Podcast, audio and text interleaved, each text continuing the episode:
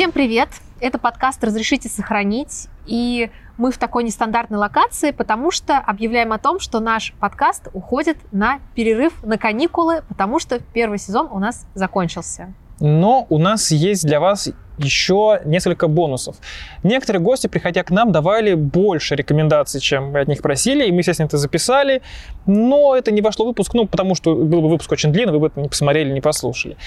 Но они у нас остались, они у нас есть, мы хотим вам их показать, продемонстрировать. Ну и вам, собственно, будет повеселее. Таких будет три бонусных эпизода межсезонных, по три рекомендации в каждом. Да. А с вами все равно остаемся мы, Надя и Миша.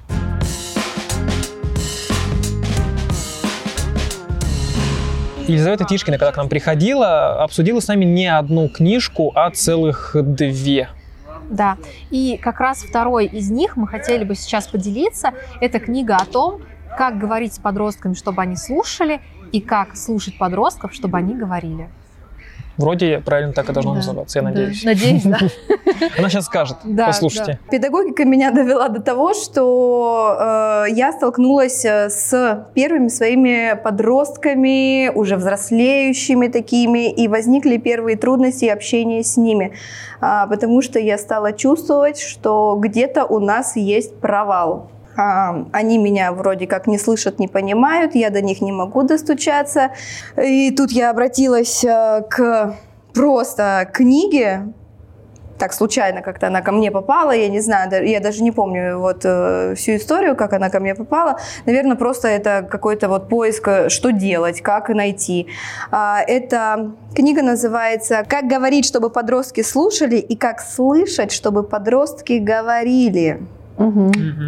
В общем, фишка в том, что в силу того, что все-таки воспитаны своими родителями, а те воспитаны ну, в другой ну эпохе, ну, да, так скажем, разные. да, поколения разные. Эти дети более уже современные. А, мы все-таки еще а, воспитаны на том, что привили нам наши родители, и, соответственно, мы еще не до конца понимаем как с новой молодежью можно общаться, потому что вот это «закрой рот и ешь суп», вот, ну это все, вот, э, это уже отвалилось, не работает, и надо от этого избавляться и уходить. Но как ни крути, мы все равно вот к этим дурацким, простите, стандартам возвращаемся, и вот думаешь, Зачем я так сказала? Я же знаю, что так говорить нельзя. Они не понимают этого. В общем, я, мне попалась эта книжонка.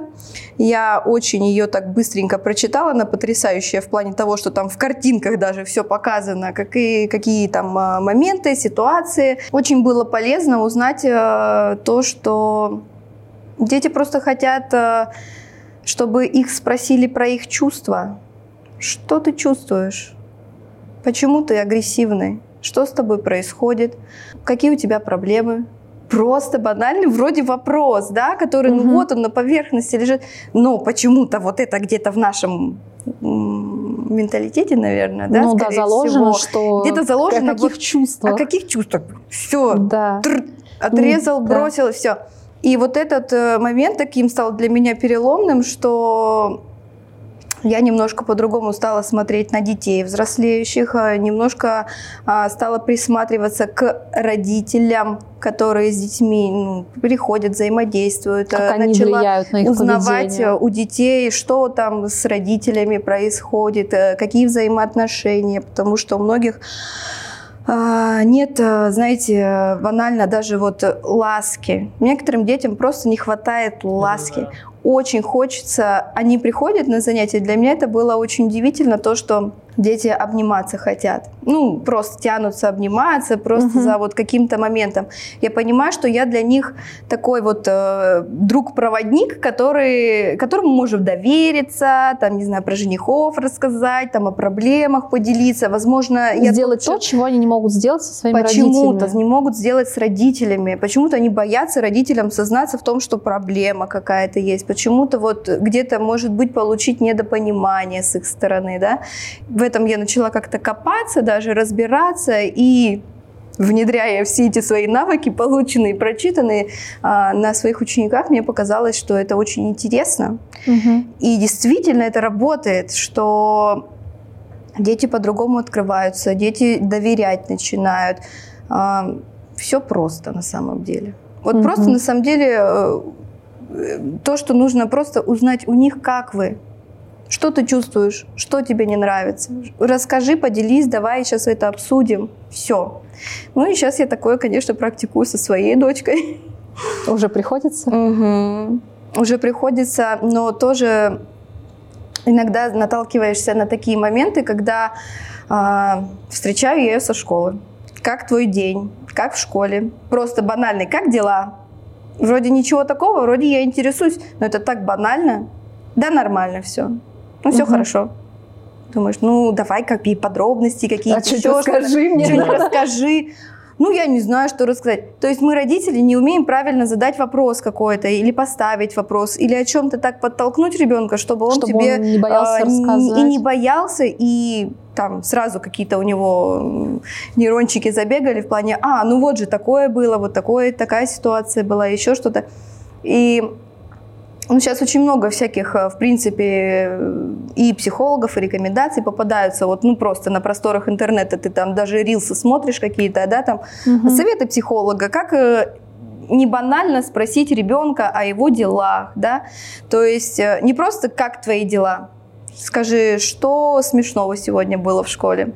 а что было на перемене, ну, конкретизируешь. Конкретизируешь, да, просто какие-то моменты, и ребенок уже сразу четко как бы хватает э, моменты. Ну, вот это очень... Чем менее абстрактно, тем более да, понятно для да, ребенка. Да, более понятно. То есть нам нужно взрослым, скорее всего так, учиться задавать вопросы и общаться со своим ребенком. Вот это очень важно, потому что, ну, сейчас они так быстро развиваются, все дети достаточно, что мне очень страшно, что есть момент, когда мы их можем упустить, и они там, не знаю, быстрее во взрослую жизнь упорхнут, уйдут, и мы не успеем пообщаться вот этим вот э, и насладиться детской непосредственностью какой-то, может быть, каким-то детским общением, э, или просто даже наладить контакт банально вот сейчас, в таком возрасте, когда они уже такие чуть-чуть самостоятельные, скажем так, ну вот школьники, да, допустим, но все равно они же под нашей опекой, все равно они еще где-то как-то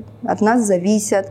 Угу. И мы должны влиять на их формирование, вообще с помощью и пользоваться различной литературой в том числе. Если нас... это необходимо, угу. это обязательно. Ну, то есть, если у тебя возникают вопросы, конечно, да, что, что-то не так. Кто-то может, конечно, идти к специалистам сразу там, нам очень нужна ваша помощь.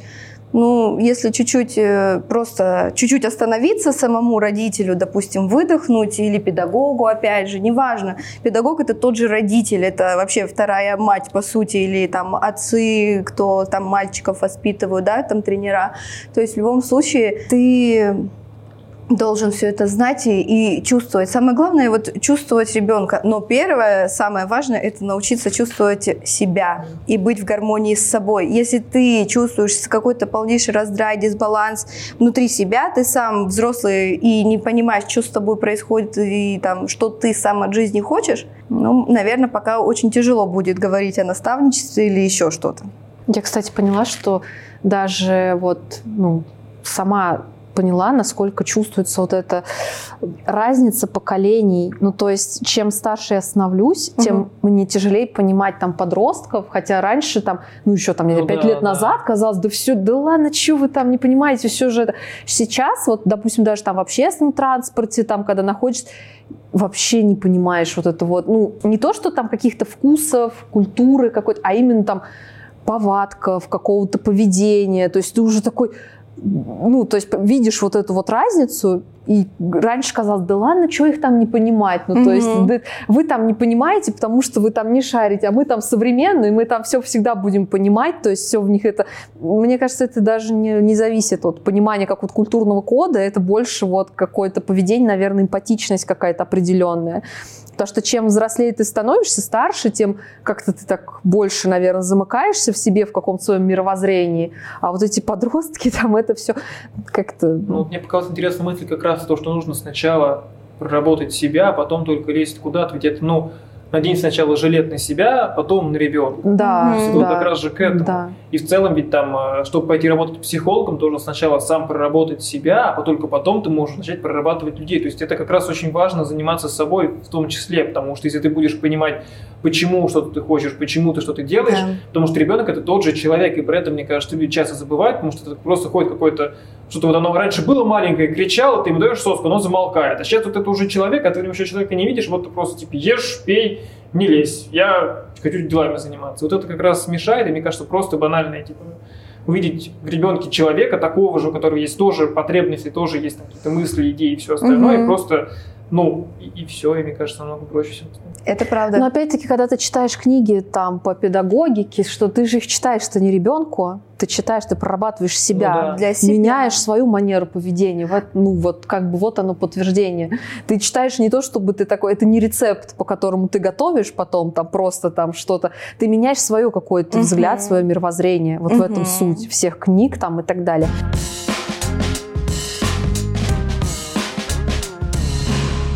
Есть у нас один выпуск, который по праву считается, наверное, самым таким а, ламповым, самым откровенным, Мгм. и где мы много говорили про личные отношения. И как раз-таки много из того, что мы обсуждали, не вошло в основной выпуск. И сейчас мы хотели бы об этом еще раз рассказать. То есть нет какой-то конкретной темы, какой-то конкретной рекомендации, это был просто разговор об отношениях, который почему-то я не вставил в выпуск, и сейчас вы его увидите. Почему я не а вставил, я не был, знаю. скажи? А, Никита, диджей Блуд, Блад, Блади.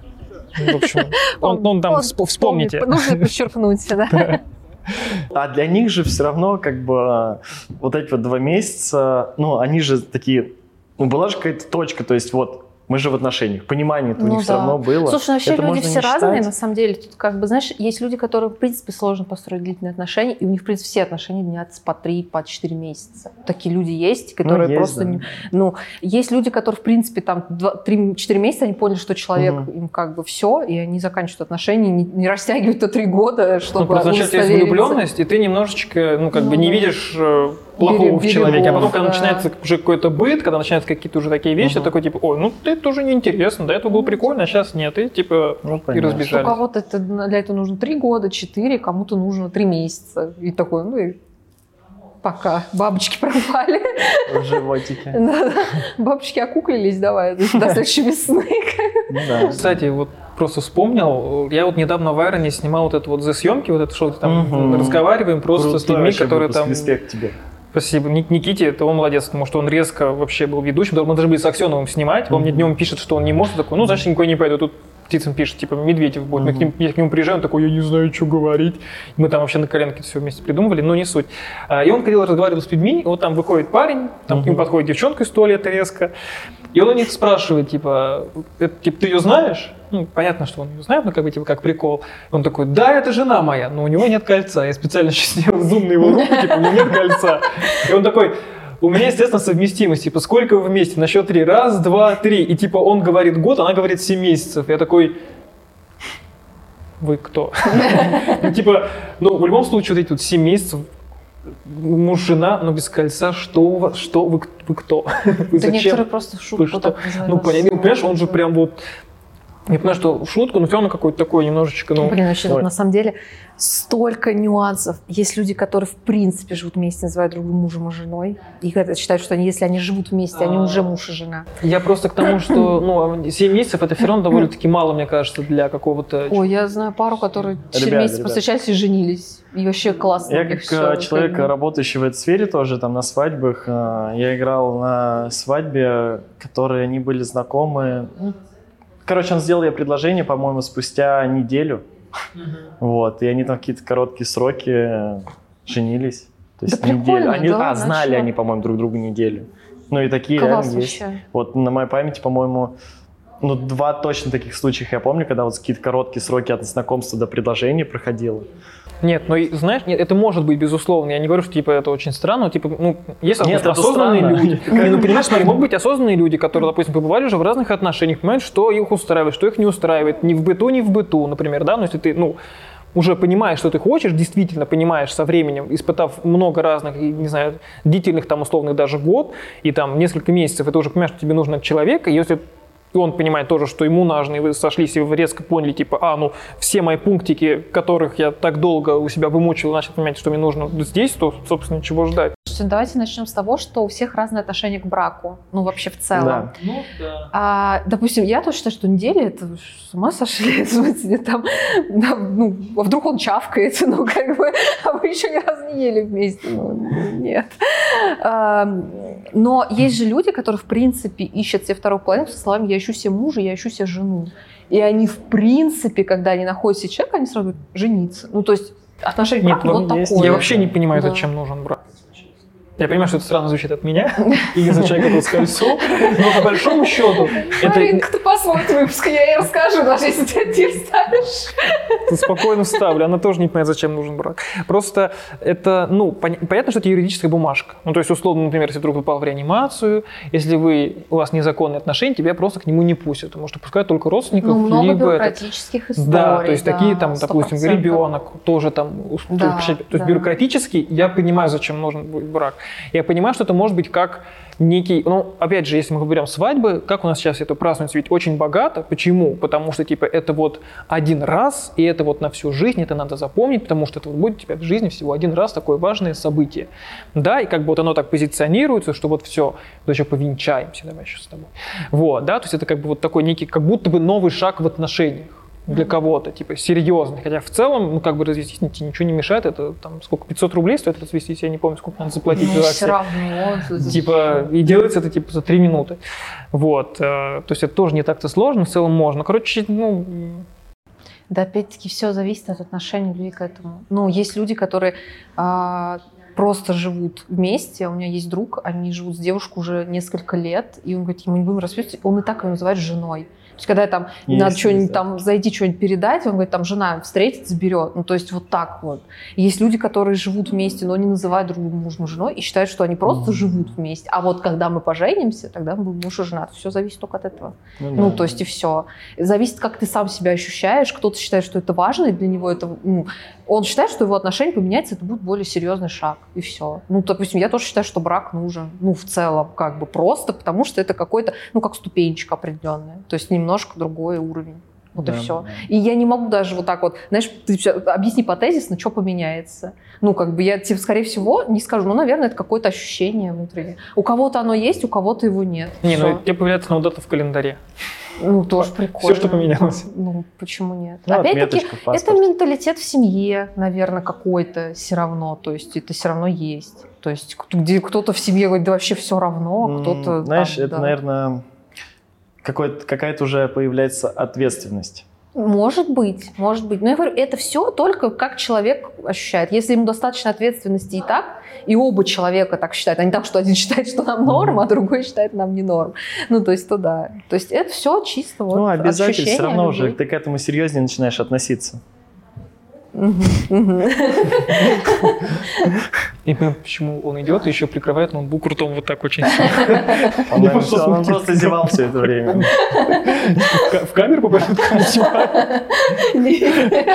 Камера только людей с ртами видит.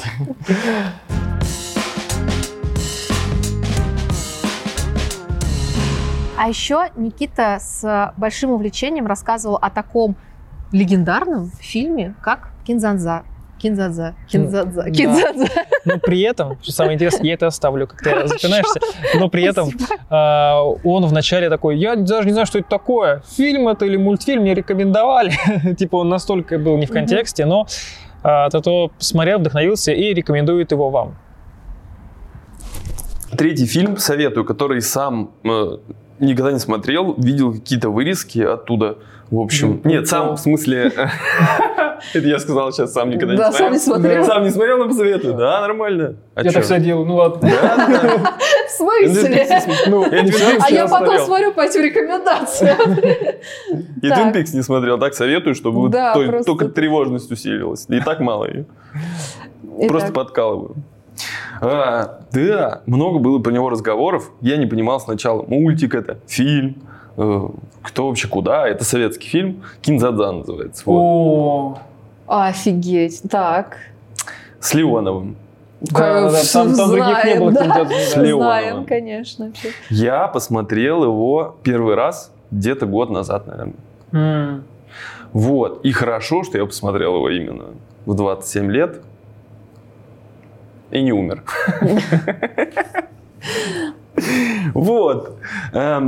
Кинзадза очень классный вообще фильм. Он просто приятный. Он э, он затрагивает для Советского Союза какие-то невозможные вообще Мгм, темы, которые мгм. актуальны даже сейчас. Это э, почему сейчас, наверное, вообще в принципе о разобщении, о делении э, На класс. на классы, Да, на, на классы нации, на это все. Я просто влюбился максимально в этот фильм, просто у меня финальной капли меня добил, я вообще сидел, просто его смотрел так, а да, капец, да, да, хорош, да, кому. Вот так сидел, и меня добило просто, когда они, Как сказать А. без спойлеров? так сказать, без спойлера, да. Да, мне кажется, Кинзадзу можно спойлерить, нет? А мало ли. Ку! Мне там понравилось, да, когда, помните, ну я вам так расскажу, зрители пока ушки закроют, глазки может не закрывать. Когда они на планету Альфа прилетели, люди в белых вышли, как я, такие, все, у них собачки за ними веку бегают, все красиво, полянки зеленые. А они, оказывается, там этот, людей, из людей кактусы делают в нижнем ярусе. Мне они, кажется, уходят и говорят, у нас самые лучшие оранжереи для людей, для вот каких-то, ну, не тех, что ли, людей. Самые лучшие оранжереи. Там у нас постоянное орошение, ну, я, грубо говоря, не помню, там дословно. Самая лучшая земля, почва. И там ей говорит наш грузинский мальчик, говорит, так, родная, а что же ты там в кактусе не сидишь, а здесь по травке бегаешь? И я такой, классно!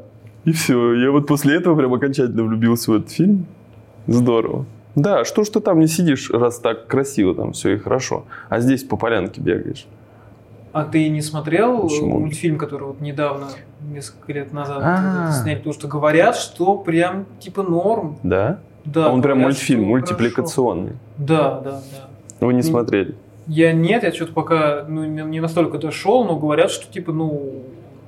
Какой-то... Стоит нормально, посмотреть? Да. Ну, Но, интересно, потому что... Опять же так, то есть я поэтому уточняю, потому что ну, ну, не уверен, но говорят, что нормально, можно прям посмотреть. Интересно. Прям с большим уважением к оригиналу и все дела, Мгм. и прям, в общем, можно посмотреть. Ну, это да, это тогда интересно. Хотя, ну, вот Кинзадзу, да, конечно, сложно тоже переснять, потому что она еще вот в тот момент, вот этот Советский Союз, вот эти вот люди, которые возникли, то есть они еще же в этом всем жили, поэтому честно получилось. Мгм. А честность очень здорово читается. То есть вот когда что-то режиссер, актер, кто-то там, кто любой, кто угодно врет, да, в кадре, в режиссуре, в операторском, блин, сразу читается вообще все. Я как вот музыкант тоже это настолько это все вообще не скроешь, что просто вот иногда даже начинаешь верить в мистику.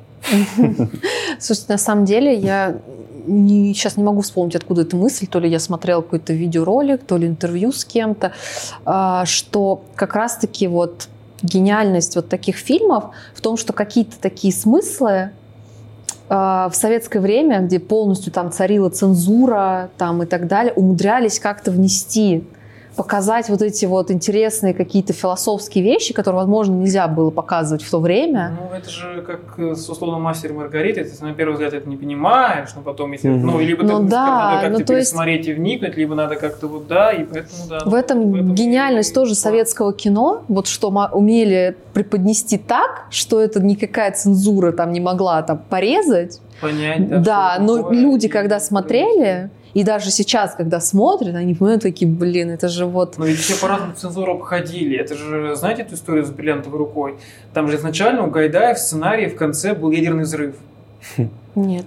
По фильму. Я не знала об этом. И, не знал. и о, ему приносил, когда приносил направки, он все-таки там ты ты ты ты ты ты ты типа там, и они такие, хорошо, убери хотя бы ядерный взрыв, все остальное оставь, но ядерный взрыв, пожалуйста, убери, но это через чур, и, типа, вот, чтобы это была правка настолько, типа, знаешь, настолько даже какая-то лютая хрень, что они такие, типа, Такое жесткое утрирование, что... да, и вот- что они такие, типа, ну убери это, пожалуйста. Такой, ладно, хорошо, так и быть, я это уберу, но все остальные правки тогда я, типа, не трогаю. Они такие, хорошо. То есть он фактически снял фильм полностью, придумал какой-то бред, чтобы этот бред убрали, а его фильм остался. То есть фильм из этого остался неизменно, как он его задумал, и без Мгм. правок. То есть, ну, э, по-разному цензуру, короче, советскую обходили, да. Я знаю тоже про операцию И, про вот тут трио, да, всем известное. Знаю, там была песня какая-то про самогонщиков. Я не помню, в каком кино. То ли там была вот... Ну, Самогонщик это был отдельный... Отдельный мини, мини-фильм, да? Да, да, да. Блин, такой он классный тоже. Четвертый совет, извините, вне кассы, но самогонщики. Самогонщики нормально всегда, в принципе, хорошо очень. И там было два варианта песни про самогон там. И там, по-моему, э, вот зацензурили, то есть как бы ну, убрали, но позволили, как бы, потому что, ну, и ребят хорошие, как бы, режиссер уважаемый вроде, вот, ну, вот песню вот эту убери, там, не футболисты мы, не велогонщики, там, а это мы самогонщики, там что-то дальше пошло. И мы петь будем, и гулять будем, а смерть придет, умирать будем. Не, не так, по-моему. Тут, ну да, оставляй, да, в таком варианте. Это был подкаст «Разрешите сохранить». Мы обязательно вернемся в новом сезоне, как с этим форматом, так готовим для вас новые проекты. Следите за нами в соцсетях, там все будет. Да, еще у нас есть Boosty, там у нас есть дополнительный выпуск, в котором не записался звук, вот он там лежит. А, И всякие шуточки, прибауточки. ну, естественно, они там вас ждут и ваших денежек. Ну все, давай говори. Блин, С а вами были мы. Блин, о чем мы еще обычно говорим в конце?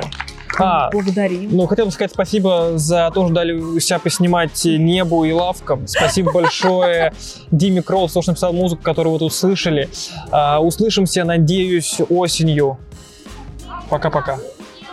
Подписывайтесь везде в соцсетях обязательно, потому что много подкастов готовим. Все, давайте. Знаете, как это все делается. Все, хватит.